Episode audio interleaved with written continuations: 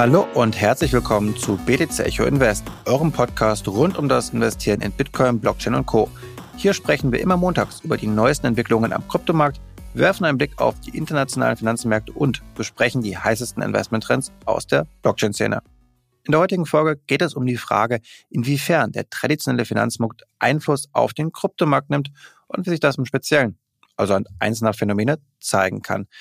Denn es besteht nach wie vor Uneinigkeit darüber, ob es in Zukunft wieder zu einer stärkeren Entkopplung zwischen beispielsweise Tech-Aktien und Krypto kommen kann. Welche Rolle dabei Geldpolitik, Mittelabflüsse von Vermögensverwaltern wie BlackRock und veränderte Narrative spielen können, wird kritisch in dieser Folge diskutiert. Heute ist übrigens Montag, der 25. Juli. Mein Name ist Sven Wagenknecht und bei mir ist wie immer BTC Echo Marktexperte Stefan Lübeck. Hallo Stefan, und bist du auch schon auf unsere erste gemeinsame Invest-Podcast-Folge gespannt? Hi Sven, hallo ihr Lieben. Ja, erstlich, jetzt kommt es nach Ewigkeiten tatsächlich mal zu, dass wir auch einen Podcast zusammen aufnehmen. Wurde ja bei Zeit. Diesmal also komplett aus der Hauptstadt. Darauf freue ich mich. Wie immer an dieser Stelle eine wichtige Anmerkung. Dieser Podcast stellt keine Anlageberatung dar, sondern spiegelt lediglich die persönliche Meinung der Speaker wider. BTC Echo haftet weder für Verluste aus Own Trades, noch werden wir an Gewinnen beteiligt. Noch ein weiterer kurzer Hinweis in eigene Sache diesmal. Seit kurzem sind unsere BTC Echo Reviews live. Was das ist? Im Grunde einfach ein Vergleichsportal für sämtliche Dienste und Anbieter aus dem Crypto-Space. Von Börsen über Wallets bis hin zu Steuersoftware, Mining-Anbieter und so weiter und so fort ist alles dabei. Schaut gerne mal rein und lasst eine Bewertung für einen Anbieter da. Damit helft ihr anderen Nutzern, sich im Dschungel der Anbieter zurechtzufinden. So, und jetzt soll es noch endlich losgehen. Und bevor wir uns den Kryptomarkt anschauen, blicken wir doch erstmal auf den traditionellen Markt. So, Stefan, was war los am traditionellen Markt? Schieß mal los. Ja, wir hatten letzte Woche tatsächlich ja den mit Spannung erwartete Zinsentscheidung der EZB in Europa. Der ganze Markt oder viele Beteiligten waren davon ausgegangen, dass es tatsächlich 25 Basispunkte, also sprich der Basiszinssatz um 0,25 Prozent erhöht wird. Die gute Frau Lagarde kam diesmal tatsächlich äh, ja mit einer Überraschung um die Ecke. Hat die EZB hat die, ähm, den Zinssatz tatsächlich um 50 Basispunkte erhöht. Das äh, ist ja in Anbetracht der Historie der, der EZB in den letzten elf Jahren dann doch sehr spannend, zumal es die erste Zinserhöhung seit elf Jahren war. Das muss man sich mal vorstellen. Ähm, also sprich, die EZB hat sich wirklich zum Handeln irgendwo gezwungen gesehen. Ähm, insbesondere interessant so ein kleiner, ja, Seiten, Seiteneinschub der EZB, was man am Anfang so ja gar nicht richtig wahrgenommen hatte, war, dass sie zusätzlich zur Erhöhung des Leitzinses äh, ein neues ja, Instrument eingeführt haben namens TPI, Transmission Protection Instrument. Äh, ja, was möchte das TPI machen oder warum baut die EZB das ein? Ähm, Ziel ist im Grunde genommen durch die Hintertür, nenne ich das so ein bisschen, gezielte und unbegrenzte Anleihenkäufe einzelner hochverschuldeter Länder zu ermöglichen. Äh, wir wissen es alle, 2000 2011 die Schuldenkrise in Europa, wo Griechenland und Italien mehrere gewackelt haben und es auch aktuell wieder so ist, dass ja die die Zinsen bei einzelnen Staatsanleihen dann deutlich hochgehen von den EU-Ländern und im Grunde genommen um diese 2011 nicht noch mal ein zweites Mal zu sehen, hat die EZB sich entschieden, dieses neue Instrument einzuführen. Ist allerdings sehr kritisch beäugt wurden. Ähm, viele sagen, ist das eigentlich jetzt eine Art Veräpplung des Marktes, weil faktisch sagen sie, sie wollen keine Staaten finanzieren. Ähm, Im Endeffekt ja, geben sie sich dann aber dennoch eine Möglichkeit, durch die Hintertür unlimitiert notfalls äh, Staatsanleihen von hochverschuldeten Ländern wieder aufkaufen zu können. Also ist im Grunde genommen, wenn man sich überlegt, auf der einen Seite ziehen wir die Zinsen hoch, um Liquidität aus dem Markt zu nehmen und im Umkehrschluss würde aber dem Markt wieder Liquidität zugefügt werden, sobald eins der EU-Länder wackelt.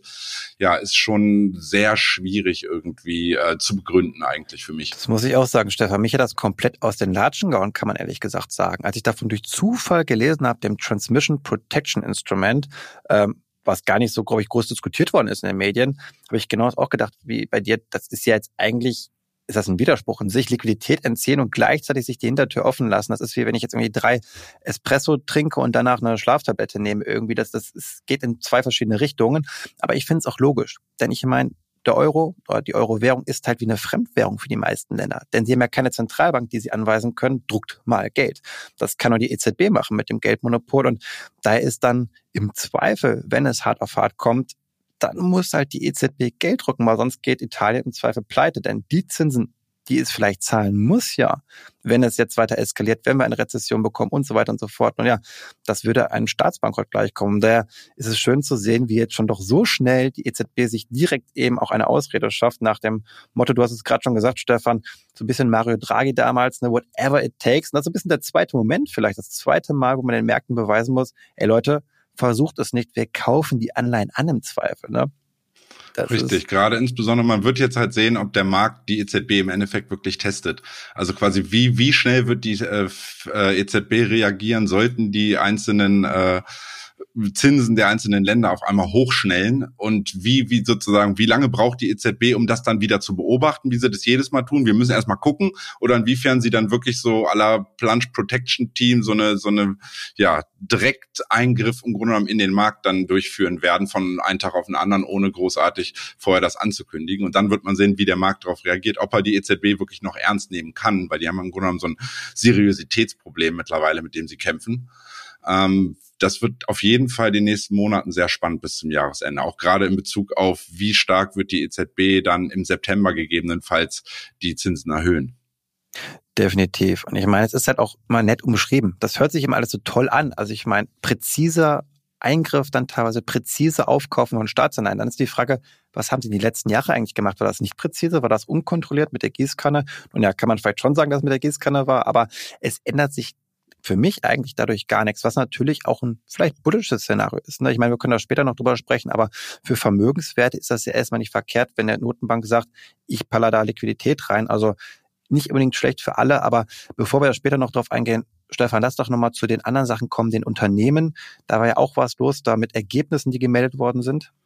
Äh, genau, also wir haben unter der Woche ging es ja los, dass die Berichtssaison so wirklich Fahrt aufgenommen hat in den USA. Die ist auch mal sehr wichtig und wird ja genau beäugt. Gerade was machen die aktuellen Quartalszahlen? Also schlagen sich quasi die ja der wirtschaftliche Abschwung, den wir momentan sehen, aufgrund der vielseitigen Problematiken, schlägt er sich aktuell schon in den Quartalszahlen der Unternehmen wieder? Und wie sind dann im Endeffekt die Aussichten der äh, Unternehmen für die nächsten drei und sechs Monate? Da wird man genau drauf schauen. Interessant war in der abgelaufenen Woche kam zum einen Snapchat-Zahlen. Ich weiß, hört sich jetzt relativ unwichtig an und auch Twitter-Ergebnisse kamen.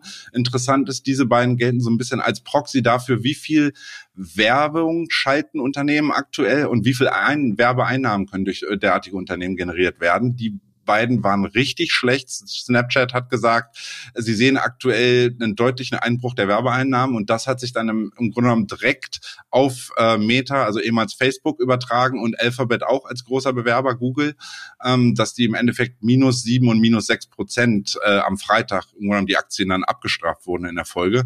Und äh, ja, Meta-Zahlen kommen am Mittwoch, sprich man, die, ja, der Markt wird ganz genau schauen, kriegt Facebook im Grunde genommen ähnlich einen drüber oder kämpfen die mit gleichen Problemen wie Snapchat?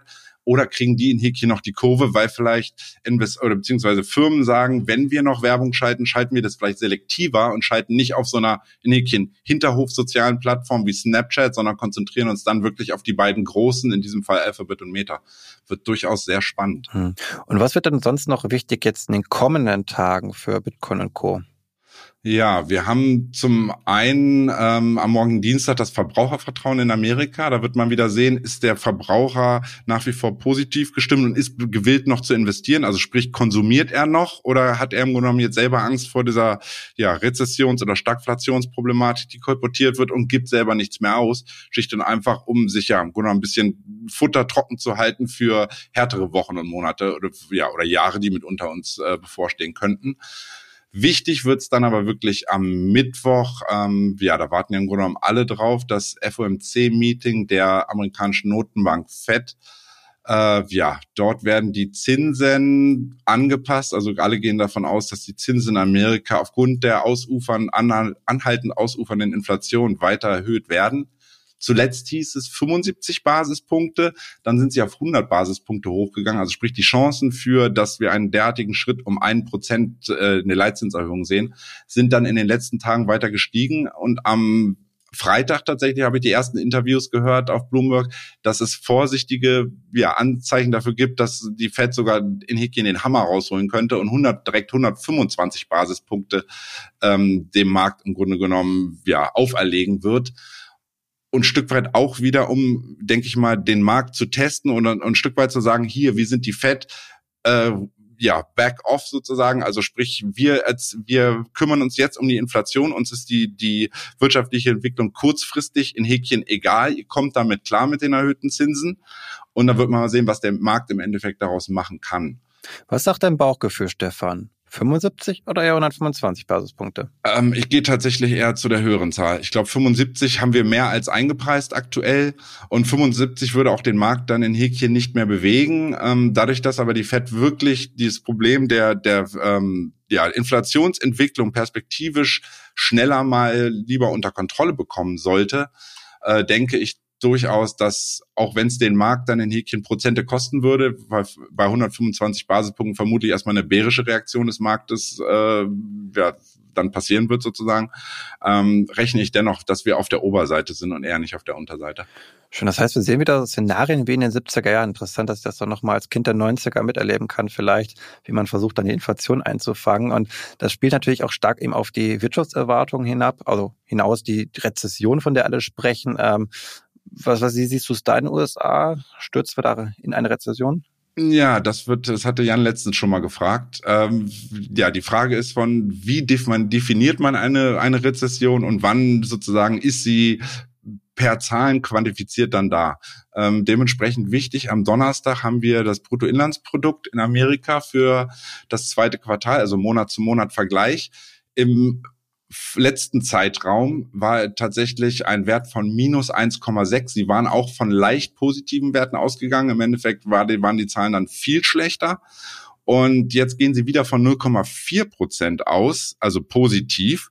Ähm, ja, sollte diese Zahl, wovon ich ausgehe, ebenfalls deutlich wieder negativ sein, ähm, wäre das per Textbuchdefinition tatsächlich eine eine Rezession und jetzt kommt so ein bisschen der, ja, der kleine Lacher. Äh, das Weiße Haus hat selber vor ein paar Tagen bekannt gegeben, dass man ja ein, die Definition von einer Rezession vielleicht nicht mehr zeitgemäß wäre, wenn man das nur über das Bruttoinlandsprodukt bestimmen würde, sondern ähm, sie haben tatsächlich gesagt, man müsste ja auch Faktoren wie die Industrieproduktion, die Konsumentenausgaben und auch die, die Einkommen der Privat, äh, Privathaushalte dort jetzt berücksichtigen, also mehr oder weniger so einen holistischen Ansatz fahren.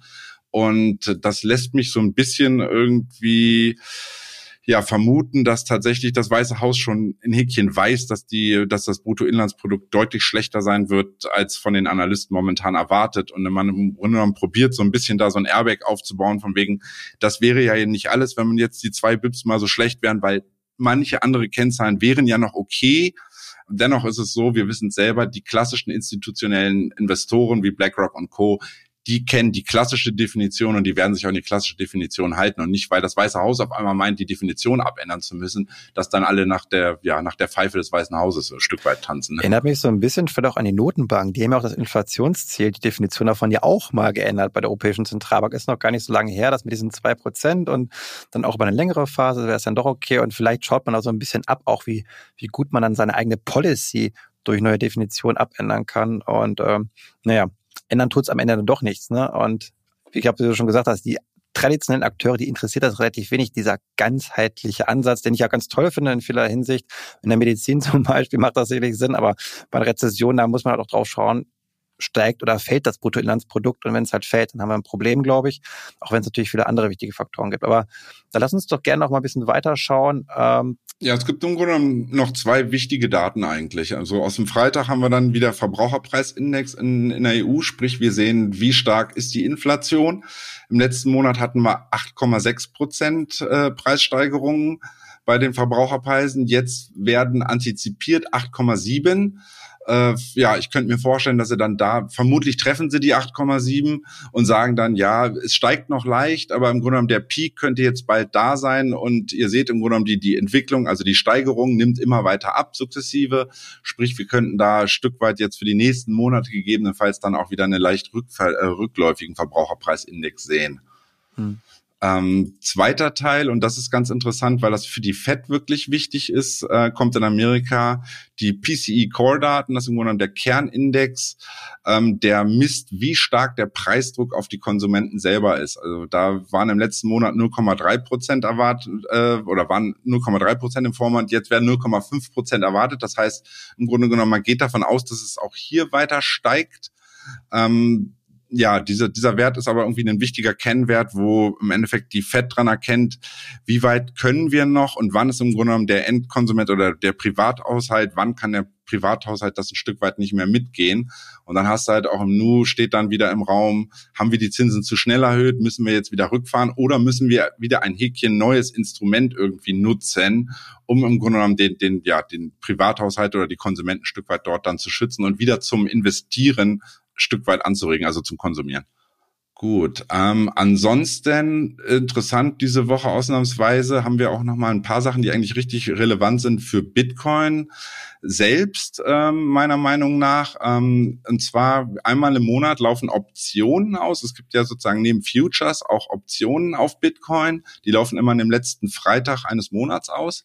Und ähm, da wird im Grunde momentan gesagt, dass der Bereich um 23.000 würde die Anleger in den Optionen am meisten Geld sozusagen kosten. Und die Market Maker im Hintergrund von diesen Optionen probieren oftmals den, den, den Preis von Bitcoin dann immer sozusagen kurz vor Abrechnung der Optionen möglichst nah an diesen Wert ranzuschieben, einfach das sozusagen Bullen wie auch Bären maximal in Häkchen verlieren, also ob die Optionen im Grunde wertlos verfallen, so dass dann der Emittent, also der Aufleger von den Optionen dann möglicherweise selber dann Geld verdient, weil man darf ja nie vergessen, äh, die institutionellen Anleger, die derartige Optionen irgendwie dem Markt bereitstellen, sind natürlich selber als Akteure am Markt äh, investiert und probieren da natürlich dann selber auch für sich selber den maximalen Gewinn rauszuschlagen. Ähm, sprich, wir gucken mal einfach charttechnisch, ähm, sage ich ein Stück weit, so wird es diese Woche wichtig, dass er, wie gesagt, dieser Bereich um 22.000, wo wir aktuell sind, vielleicht ein bisschen drunter, dass der wird jetzt diese Woche für die nächsten Tage durchaus relevant und ähm, vielleicht auch mal ein bisschen weg von Bitcoin. Man hat es jetzt die letzten Wochen, viele von euch haben es wahrscheinlich auch gesehen, dass Ethereum wirklich deutlich stärker war als Bitcoin und so ein bisschen vielleicht Ethereum auch das Zugpferd für den für den Kryptomarkt sein kann, wenn Bitcoin so ein bisschen lustlos sag ich mal, in einer Range von, weiß nicht, zwischen 20 und 24.000 irgendwie so ein bisschen hin und her juckelt und sich nicht genau entscheiden kann, ist es vielleicht dann Ethereum in Vorerwartung auf ähm, Ethereum 2.0, also sprich die Umstellung von Proof of Work auf Proof of Stake, dass da irgendwie ja Anleger, auch gerade institutionelle Anleger, momentan einfach einen größeren Fokus darauf legen und größeres Interesse daran haben. Sprich, neben nicht immer nur plump auf den Bitcoin-Kurs gucken, sondern tatsächlich auch gucken, was macht Ethereum aktuell.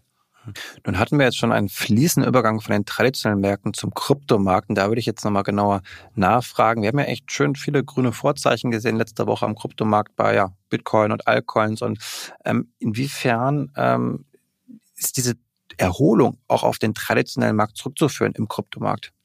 Ja, also wir sehen, man streitet sich mal, die Gelehrten streiten sich momentan darüber, ob das im Endeffekt die, die deutlichen Kursabschläge im Technologiesektor, sprich bei ähm, Amazon, Nvidia, ähm, Facebook, inwiefern das jetzt nicht im Endeffekt dann ja schon so weit runtergefallen ist, die ganzen Aktien, dass man sagen kann, okay, das ist im Häkchen der Boden gewesen und jetzt kommen die Zahlen und perspektivisch sind die Firmen, ja, die schreiben ja weiterhin gute Gewinne, inwiefern sozusagen der Abverkauf der letzten Monate nicht vielleicht ein Stück weit zu stark war. Und dann gibt es im Grunde genommen die Fraktion, die sagt, das, was wir aktuell sehen, ist eine ja, klassische Bärenmarkt-Rallye.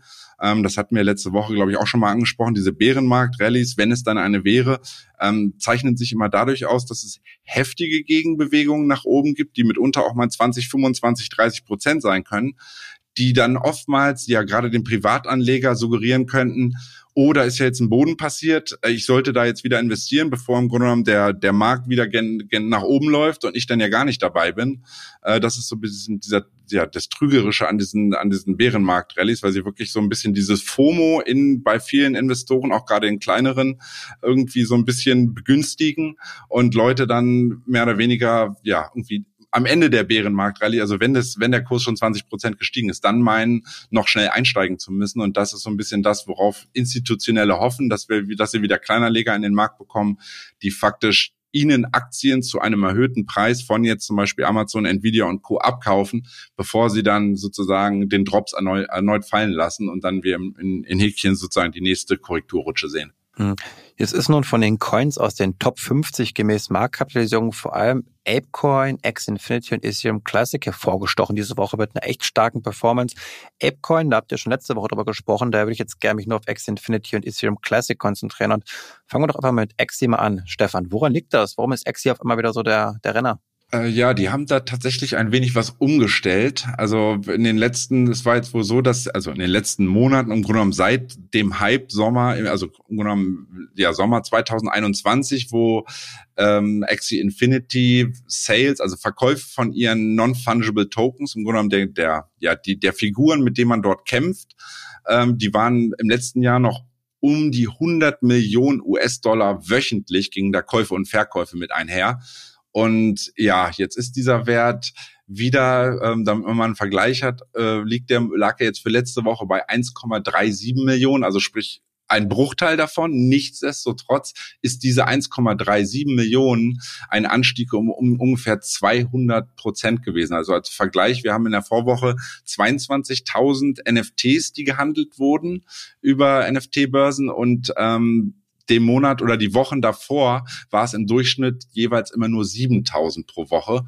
Sprich, man sieht, äh, da ist momentan wieder ein Interesse da.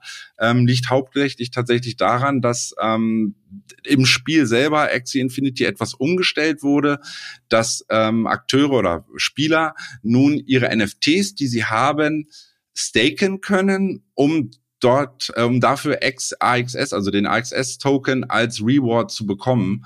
Sprich, äh, ja, Leute haben wieder vermehrt vielleicht, sag ich mal, den Boden bei den NFTs gekauft, auch quasi die günstigen NFTs alle weggekauft, weil sie gesehen haben, die kann ich dann alles schön staken und dafür kriege ich wiederum AXS-Token, die ja vermeintlich jetzt ja in den letzten Tagen auch ordentlich gestiegen waren und sehen da vermutlich dann eine Chance, dass sie im Endeffekt ja ein gutes Investment tätigen. Ne?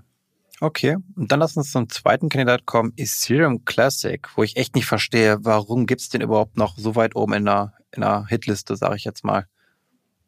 Ja, das, äh, das fragen wir uns selber so, so ein bisschen. Das habe ich mich in der letzten Woche auch gefragt, wie, wie Ethereum Classic auf einmal so dolle performen könnte. Das naheliegendste ist tatsächlich, dass es mehr oder weniger so ein Carry-Trade ist. Im Grunde genommen, also Ethereum Classic im Fahrwasser von Ethereum fährt so ein bisschen ähnlich muss man sich das vorstellen wie bei Gold und Silber. Silber ist im Grunde genommen auch das Gold des kleinen Manns. Und wenn Gold sich stark entwickelt, wird Silber im Endeffekt immer hinterhergezogen. Silber würde aber nie das Edelmetall sein, was im Grunde genommen den Ton angibt und dann äh, halt Gold hinterherzieht, weil einfach der Silbermarkt bedeutend kleiner ist als der Goldmarkt. Und ähnlich ist es ja auch bei Ethereum und Ethereum Classic. Ähm, was vielleicht noch so ein bisschen eine Begründung sein könnte, ist, dass die bei, bei Ethereum ja voraussichtlich Mitte September von Proof of Work auf Proof of Stake umgestellt wird. Ähm, beim Ethereum Classic tatsächlich Proof of Work beibehalten wird. Also die Verfechter äh, des Proof of Work könnten jetzt so ein bisschen sagen, dann gehe ich doch eher in Ethereum Classic, weil ich an dieses Proof of Stake bei Ethereum nicht so wirklich glaube. Ähm, Fakt ist jedoch auch, ich habe das mal vorhin kurz nachgeguckt, weil ich mich so ein bisschen gewundert habe, passiert denn da jetzt auch bei Ethereum Classic überhaupt noch was? Also haben die selber irgendwelche Pläne, wollen die, was weiß ich, irgendwas genial Neues anbieten, um sich im Grunde genommen so ein bisschen von Ethereum abzugrenzen? Äh, ja, da geht man dann mal auf Twitter und sieht, der letzte Post des Teams, des Entwicklerteams von Ethereum Classic war am 27. April. Das sind jetzt fast drei Monate her. Also da sind zumindest keine News zu finden, weshalb Ethereum Classic eine derartige Bewegung hingelegt hat. Ja, das ist für mich so eine Depotleiche, so ein bisschen vielleicht schon, wie wir es von Bitcoin kennen, von den Bitcoin Hardforks, Bitcoin Cash, Bitcoin SV, Bitcoin Gold und naja, die sind ja alle gescheitert in meinen Augen. Das ist einfach nur Schrott, kann man heutzutage vielleicht auch sagen. Also ich kann mich erinnern, 2018, da gab es echt eine hitzige Debatte darum, ob nicht vielleicht auch der Hardfork-Coin in Bitcoin Cash Bitcoin ablösen könnte mit den größeren Blöcken, um halt das Skalierungsproblem zu lösen. Ich habe damals noch selbst den Kopf davon Roger Ware interviewt gehabt, der dann ja fast schon missionarisch dann ähm, auf Bitcoin Cash eingeschworen hat und davon übrig geblieben ist nicht viel. Natürlich haben viele einfach noch diese Coins in ihrer Wallet. Ich glaube, deswegen gehen sie auch nicht weiter runter aufgrund der großen Verteilung schlichtweg eben durch die Hardfox, aber passieren tut da ja anscheinend auch nicht, finde ich. Ich glaube, Ethereum Classic ist so ein bisschen dann eben wie bei Bitcoin Hardfox auch eine, ja, ein Projekt, das man sonst nicht so stark auf dem Schirm haben muss. Nö, das ist rein charttechnisch bedingt. Also die Leute handeln da wirklich den Chart und nicht irgendwelche News. Stimmt, das ist vielleicht ein guter Punkt, dass ich da immer nicht zu sehr fundamental drauf blicke und du natürlich noch den anderen Blick drauf hast, wo es dann Sinn ergibt, dass da Bewegung reinkommt. Und dann würde ich sagen, erstmal vielen Dank bis hierhin für deine Einschätzung, Stefan. Und ich hoffe, wir konnten euch wieder einigermaßen einen guten Überblick über die Geschehnisse am Markt geben. Falls euch noch ein Thema fehlt, schaut doch mal auf unserer Website vorbei. Da gibt es sicherlich auch noch mal einen entsprechenden Artikel oder holt euch direkt die BTC Echo App Da gibt's alles auch noch werbefrei.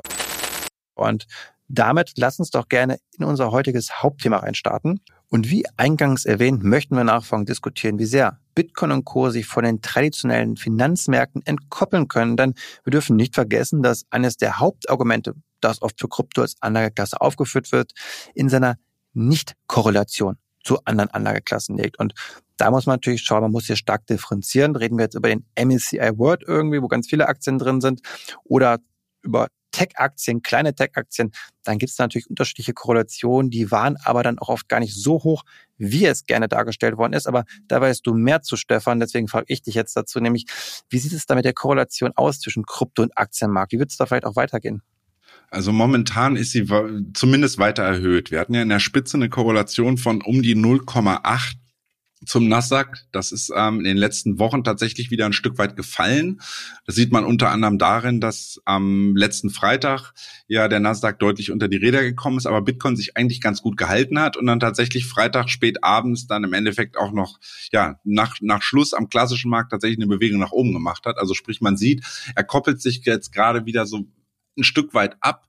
Nichtsdestotrotz muss man sagen, die großen institutionellen Anleger haben Krypto oder insbesondere auch leider Bitcoin aktuell weiterhin im gleichen Risikokorb wie Startup-Wachstumstitel, würde ich mal sagen. Ich würde das gar nicht so zwangsläufig nur mit Amazon oder Apple in einen, ähm, weil das so ein Stück weit auch Value-Titel mittlerweile sind, ähm, sondern eher ja in, in wirklich diese klassischen, so wie Mara, der Miner unter anderem, oder auch eine Cloudflare-Aktie, die vielleicht viele Leute kennen, die ja ähnlich stark wie Bitcoin, muss man immer sagen. Das wird immer von vielen Leuten so ein bisschen äh, vergessen, dass die ähnlich wie Bitcoin oder auch viele Kryptowährungen 80, teilweise 90 Prozent vom Allzeithoch abgegeben haben. Also im Grunde genommen, da sieht man, die haben eine ähnliche Bewegung hingelegt und vorerst sage ich tatsächlich, dass wir dort weiterhin eine große, eine erhöhte Korrelation zumindest sehen werden.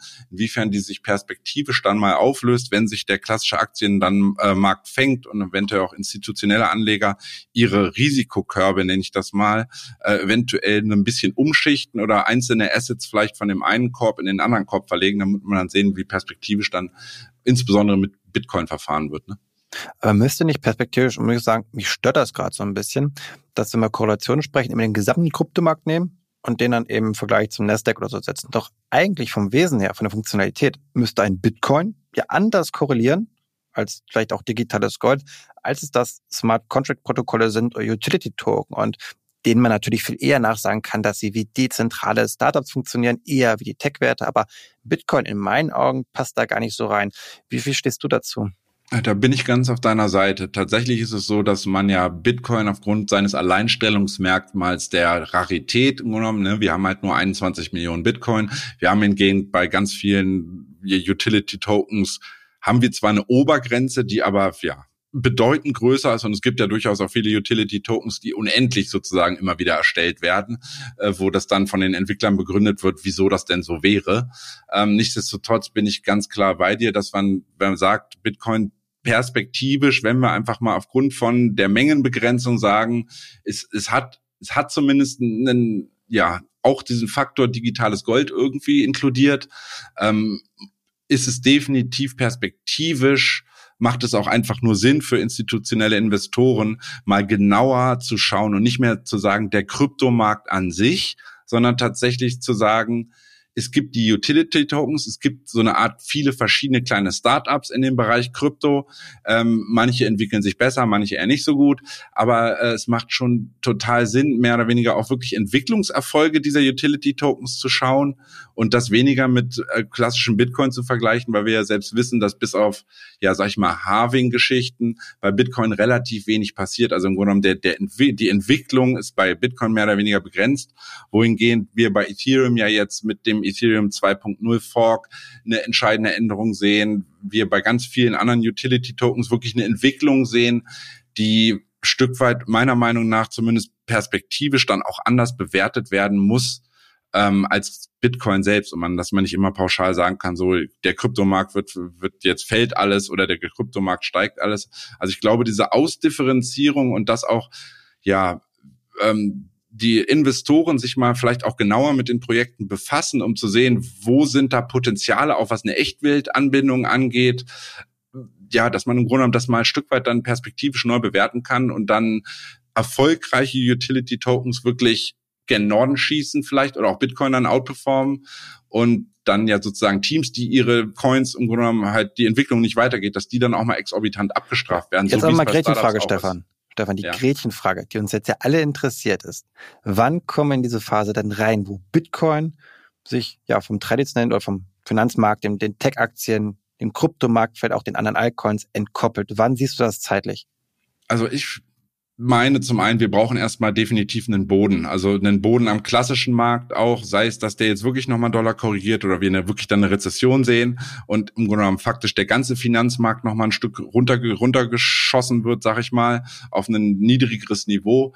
Wichtig ist, dass wir dort wirklich den Boden sehen und dann im Grunde genommen so langsam über Zeit einen Turnaround, dass auch, wie gesagt, diese genannten Kenndaten, über die wir jetzt immer am, äh, am Anfang des Podcasts immer sprechen, dass die auch wieder, ja, im Grunde genommen sich drehen und dann im Endeffekt wieder steigen und nicht, ja, alles nur schlechtere Werte, also sprich Inflation steigt weiter, ähm, die, die Konsumerausgaben fallen, also im Grunde genommen das, was wir momentan haben, das Szenario, dass das sich über Zeit wieder umdreht und dass dann Investoren mal vielleicht auch ja sich den Kopf gemacht haben, selektiver zu investieren und zu sagen, okay, wir gucken jetzt mal, zum einen, welche Startups im klassischen Markt vielleicht über, überverkauft sind, dann aber auch welche, ja, wirklich sinnvollen Projekte im Kryptospace ihre Hausaufgaben gemacht haben im letzten halben Jahr, ja, und man im Endeffekt dann sieht, okay, ist, dann wird selektiver investiert. Das Problem ist halt immer dieses, das sieht man ja auch, wenn man so starke Bewegungen beim äh, am Kryptomarkt sieht, dass faktisch eigentlich immer der gesamte Markt gekauft wird und es wird der gesamte Markt abverkauft. Man kann eigentlich nur mal hoffen, dass wirklich es honoriert wird, wenn Projekte wirklich, ja, im Grunde genommen was Tolles machen und sich weiterentwickeln, dass die dann auch da mal profitieren und der Anleger verstärkt in sowas reingehen und nicht immer pauschal die ganze Bandbreite an vermeintlichen Alt- und Shitcoins kaufen. Ähm, das ist so diese, der eine Aspekt. Und der andere ist für, mein, für mich spätestens dann das Halving in 2024, äh, wo Bitcoin dann, der Halving von 6,25 auf 3,125 Bitcoins dann wieder halbiert wird. Und da dürfte sich dann zunehmend ein Stück weit die Spreu vom Weizen trennen, spätestens. Aber da würde mich jetzt nochmal interessieren, ich meine, wir sehen auf der einen Seite die großen Vermögensverwalter da wird extrem viel ja reduziert am Bestand, an Liquidität. Also BlackRock hat irgendwie 1,7 Billionen US-Dollar weniger Assets under Management. Ähm, die anderen Vermögensverwalter, Fidelity, Vanguard, da wird es nicht viel anders aussehen. Das heißt, das sind enorme Summen, die gerade rausfließen. Und gerade Kryptowährungen sagt mir ja nach, dass sie ein Phänomen niedriger Zinsen sind, eben großer Liquidität. Und da würde ich jetzt gerne mal wissen, weil wir sprechen hier gerade drüber, über die Zusammenhänge. Wie stark kannst du dieses Argument mitgehen, dass Kryptowährungen, auch Bitcoin in dem Fall, ein Phänomen niedriger Zinsen sind? Ähm, zum einen mal auf die erste Frage oder beziehungsweise dass BlackRock 1,7 Billionen an der Management verloren hat. Die haben selber gesagt, es ist das schlechteste Jahr für BlackRock selbst seit 50 Jahren und auch das schlechteste Börsenjahr. Im Grunde genommen die Börsenentwicklung der ersten sechs Monate waren enorm schlecht. Da haben sie dann im Grunde genommen so ein bisschen gesagt, ja, das wäre ja der Grund, weshalb sie auch underperformed haben, beziehungsweise Investoren Geld abgezogen haben, um zu sagen, Cash is King, wir brauchen eventuell jetzt mal Geld des gut gelaufenen Aktienmarkts der letzten Jahre, ziehen das raus, weil wir auch ein Stück weit Rechnungen zu bezahlen haben, weil eine Unsicherheit da ist, wie lange der wirtschaftliche Abschwung anhält und man einfach auf Nummer sicher geht, dass man im Notfall auch liquide ist und zahlungsfähig ist. Das ist im Grunde genommen der eine Grund, weshalb man da auch so relativ hohen Abzug der Gelder gesehen hat. Ähm, um auf die andere Frage zurückzukommen, dass ob Kryptowährungen so ein Phänomen niedriger Zinsen tatsächlich sind. Also dieses niedrige Zinsniveau der letzten ja, Jahre und Jahrzehnte, könnte man fast sagen, hat die Investition in risikoreichere Assetklassen definitiv begünstigt. Dadurch, dass man ja faktisch sich über Jahre jetzt Geld für in Häkchen umsonst leihen konnte, ähm, haben die Marktakteure ähm, zuletzt in den letzten Jahren sukzessive immer mehr Risiko äh, ja im Grunde genommen Bereiche gewählt, wo auch erhöhtes Risiko vorherrscht, aber auch erhöhtes Potenzial, natürlich Gewinnpotenzial. Das heißt, ähm, das, was wir am klassischen Markt bei vielen äh, Start-ups, sag ich mal, also kleinen Unternehmen gesehen haben, die exorbitant stark gestiegen sind, haben wir auch am, am äh, Kryptomarkt gesehen, dass dort tatsächlich vermehrt investiert wurde. Ähm, nichtsdestotrotz kann ich mir vorstellen, dass auch wenn die Zinsen jetzt ein Stück weit wieder hochlaufen und vielleicht auch mal einen, eine Zeit lang erhöht bleiben könnten, dass dann dennoch Investoren zunehmend im Grunde genommen eine Selektion machen und sagen, welche Projekte auch gerade im Kryptospace, jetzt Beispiel Ethereum zum Beispiel oder auch vielleicht andere große Krypto-Ökosysteme wie Avalanche und Co., wie, wie stark sind die gefallen vom Allzeithoch zurück, zu, äh, zu, also wie stark sind die zurückgekommen? Sind die jetzt in Häkchen fair bewertet im Verhältnis zu dem, was da passiert? Also steigen die Nutzerzahlen der jeweiligen Ökosysteme? Wie viel Cashflow haben die, also im Grunde genommen so viele Aspekte, die sich dann genauer angucken können. Und dann kann ich mir tatsächlich auch vorstellen, dass ähm, Investoren zunehmend sagen, wie immer, das Geld da geht dahin, wo die möglicherweise größten prozentualen Wertsteigerungen möglich sind. Und wenn die dann auch wiederum im Kryptomarkt gesehen werden, dann sollte auch das im Endeffekt dazu führen, dass dort vermehrt wieder investiert wird. Gut. Da möchte ich jetzt noch auf einen anderen Zusammenhang zu sprechen kommen, und zwar den Zusammenhang zwischen einem starken US-Dollar und vielleicht eben auch Bitcoin. Oder anders formuliert, lässt sich vielleicht der Erfahrungswert starker Dollar, schwaches Gold und in dem Fall auch auf Bitcoin übertragen, dass das digitale Gold dann auch schwach ist, wenn der Dollar stark ist? Ja, ja, eigentlich ist es so ein bisschen Quatsch, weil wir im Grunde genommen, wir sehen ja, also wenn ich man jetzt Bitcoin mit Gold korrelieren lässt, sieht man, da ist, die laufen nicht einheitlich. So, es kann sein, dass Bitcoin steigt und äh, Gold fällt und vice versa. Insofern ähm, ist es halt nach wie vor so, dass die Mehrheit der Anleger tatsächlich Bitcoin immer noch als Risikoasset äh, ein Stück weit identifiziert oder bewertet. Problem ist bei der Dollarstärke, die du gerade angesprochen hast, das führt im Endeffekt dazu, also wir sehen die Verwerfung auch so ein wenig, dass wir im Grunde einen Kaufkraftverlust im Euro haben. Also sprich, jeder, der jetzt mal nach Amerika Urlaub äh, plant und vor fünf Jahren schon mal in Amerika war, sieht, dass er bedeutend weniger kaufen kann. Aber andere Länder in Asien insbesondere, die trifft diese Stärke des Dollars noch wesentlich stärker, weil die im Endeffekt ihre ganzen ja, also viele der Waren, die sie im Endeffekt einführen, in Dollar bezahlen müssen. Also sprich, die nehmen sich Kredite in Dollar auf, um dort derartige Waren bezahlen zu können und müssen dann diese Kredite aber auch wieder in Dollar abzahlen. Das sprich, die, die Dollar, die sie dann wieder kaufen, weil die in Häkchen teurer sind für sie zu kaufen gegen ihre eigene Landeswährung, ähm, ist das im Grunde eine Problematik, die, die da noch nicht so richtig eingepreist ist. Deswegen muss man gucken, weil auch der asiatische Raum ist ja eigentlich ein Raum, die tendenziell diese Digitalisierung vorantreiben, die auch, glaube ich, ein großes Interesse an Krypto haben. Man sieht ja auch, dass die großen Kryptobörsen, einige auch in Asien durchaus sitzen. Da muss man halt einfach gucken, wann, ja, wann fangen dort Investoren in Asien wieder an zu sagen, wir investieren in Kryptos. Das waren jetzt sehr viele verschiedene Phänomene, die du da auch erklärt hast. Ich glaube, eine hohe Komplexität, das ist nicht immer einfach zu verstehen. Hast du denn für unsere Anleger so zum Schluss ähm, noch Aspekte, die die vielleicht ja, berücksichtigen können vor dem Hintergrund von dem, was wir gesprochen haben? Ähm, ja, es ist also definitiv so, dass zum einen, ähm, wenn man guckt, also ich gucke immer Euro-Dollar generell, ähm, um einfach zu sehen, wie der US-Dollar sich bewegt. Also es ist sehr wohl wichtig aktuell, ähm, nicht nur, wenn man sozusagen wissen will, wie, wie, wie teuer könnte Ölpreis werden, also wann sollte ich mal wieder tanken, sondern auch tatsächlich gucken, ist der ja, ist der US-Dollar anhaltend stark oder gewinnt der Euro mal wieder gegen, gegenüber dem US-Dollar? Weil das wird sich definitiv positiv auf Bitcoin auswirken, wenn diese US-Dollar-Stärke nun mal äh, ein Stück weit wieder abnimmt, weil wir handeln nun mal BTC gegen USD, so heißt das Wertepaar nun mal. Und wenn der US-Dollar abfällt, ähm, erhöht das definitiv die Wahrscheinlichkeit, dass Bitcoin dann auch einen Boden findet und am Endeffekt Stück weit vielleicht perspektivisch mal wieder Bereiche aus 2021 irgendwann dann anlaufen könnte. Damit sind wir jetzt auch mehr oder weniger am Ende angelangt. Und wie immer die obligatorische Frage an dich, Stefan. Welche Kursziele siehst du denn diese Woche noch bei Bitcoin und Ethereum?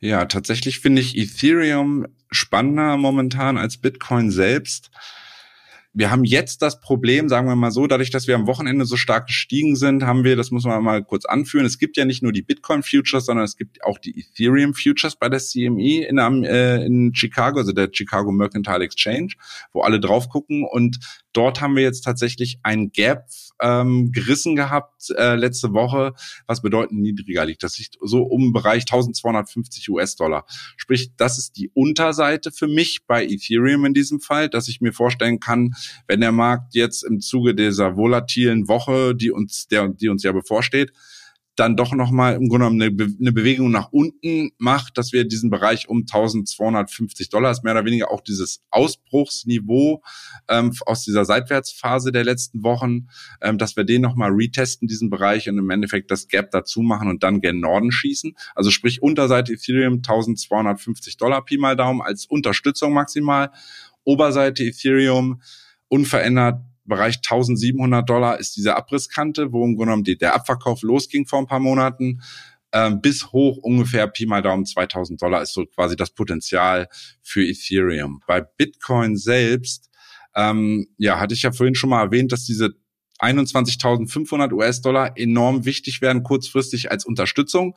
Geben wir diesen Bereich wieder nachhaltig auf, ähm, bedeutet das womöglich, dass wir die Bewegung, die wir jetzt in der letzten Woche gesehen haben, hoch bis in der Spitze 24.300 US-Dollar ungefähr, dass das ein Fehlausbruch aus der, auf der Oberseite sein könnte. Und wenn wir diese 21.500 nachhaltig nach unten brechen, wir ganz schnell den Bereich um ähm, ja 19.900 und ein paar zerquetschten wieder sehen könnten. Das ist dann diese Psycho der psychologische Support. Aber ähm, ja, schaffen wir, also bestätigen wir diesen Ausbruch nicht äh, nachhaltig über diese 21.500 bis 21.900 und der klassische Markt geht auch nochmal in Deckung, weil vielleicht die Fed dann doch auf einmal, wie gesagt, die besagten 125 Basispunkte rausholt. Ähm, ist nicht auszuschließen, dass Bitcoin dann wirklich nochmal die, die, die krasse Bewegung nach unten macht und wir im Worst Case nochmal den Bereich um 18.500, 18.900 dann in den nächsten Tagen oder bis Sonntag dann sehen könnten. Ne? Also das ist so Pi mal Daumen das. Super, dann haben wir jetzt eine ganze Menge Informationen erhalten von dir. Vielen lieben Dank. Und wenn ihr, liebe Hörerinnen und Hörer, weitere Kursanalysen rund um Bitcoin, Blockchain und Co. wollt, dann schaut, wie gesagt, am besten bei uns auf der Seite vorbei oder holt euch direkt die BTC Echo App. Wenn euch diese Folge gefallen hat, lasst uns gerne auch eine positive Bewertung auf Spotify, Apple Podcasts oder wo auch immer ihr uns hört, da und schickt uns eine Mail mit eurem Feedback an podcast.btc-echo.de. Wir würden uns jedenfalls sehr darüber freuen. Und das war es dann auch schon gewesen für diese Woche. Wir bedanken uns fürs Zuhören und wünschen euch einen guten Start in die Woche. Ja, kommt gut in die Woche, ihr Lieben.